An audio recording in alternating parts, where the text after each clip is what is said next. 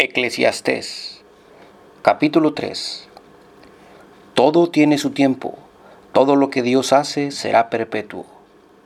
Dios juzgará al justo y al malvado.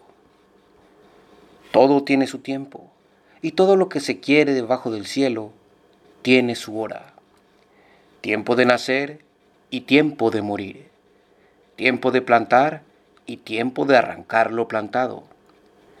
Tiempo de matar y tiempo de curar, tiempo de destruir y tiempo de edificar, tiempo de llorar y tiempo de reír, tiempo de lamentar y tiempo de bailar, tiempo de esparcir piedras y tiempo de juntarlas, tiempo de abrazar y tiempo de abstenerse de abrazar, tiempo de buscar y tiempo de perder, tiempo de guardar y tiempo de desechar, tiempo de rasgar y tiempo de coser, tiempo de callar y tiempo de hablar, tiempo de amar y tiempo de aborrecer, tiempo de guerra y tiempo de paz. ¿Qué provecho saca el que trabaja de aquello en que se afana? Yo he visto el trabajo que Dios ha dado a los hijos de los hombres para que se ocupen en él. Todo lo hizo hermoso en su tiempo.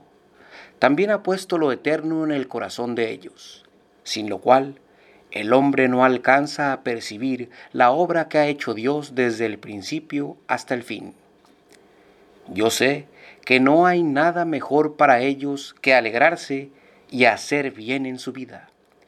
Y también que es don de Dios que todo hombre coma y beba y goce del bien de toda su labor. Sé que todo lo que Dios hace será perpetuo. Sobre aquello no se añadirá, ni de ello se disminuirá. Y lo hace Dios para que delante de Él teman los hombres. Lo que ha sido, ya es. Y lo que ha de ser, ya fue. Y Dios restaura lo que ha pasado. Vi más debajo del sol, en el lugar del juicio. Allí está la maldad y en el lugar de la justicia, allí está la iniquidad. Dije yo en mi corazón, al justo y al malvado juzgará Dios, porque hay un tiempo para todo lo que se quiere y para todo lo que se hace.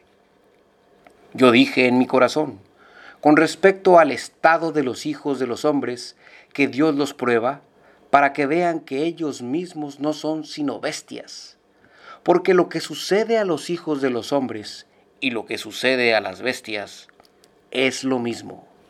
Como mueren los unos, así mueren las otras, y un mismo aliento tienen todos. No tiene preeminencia el hombre sobre la bestia, porque todo es vanidad. Todo va a un mismo lugar, todo es hecho del polvo, y todo al polvo volverá. ¿Quién sabe si el espíritu de los hijos de los hombres sube a lo alto y si el espíritu del animal desciende a lo hondo de la tierra? Así pues, he visto que no hay nada mejor para el hombre que alegrarse en sus propias obras, porque esta es su parte. Porque, ¿quién le hará ver lo que ha de acontecer después de él?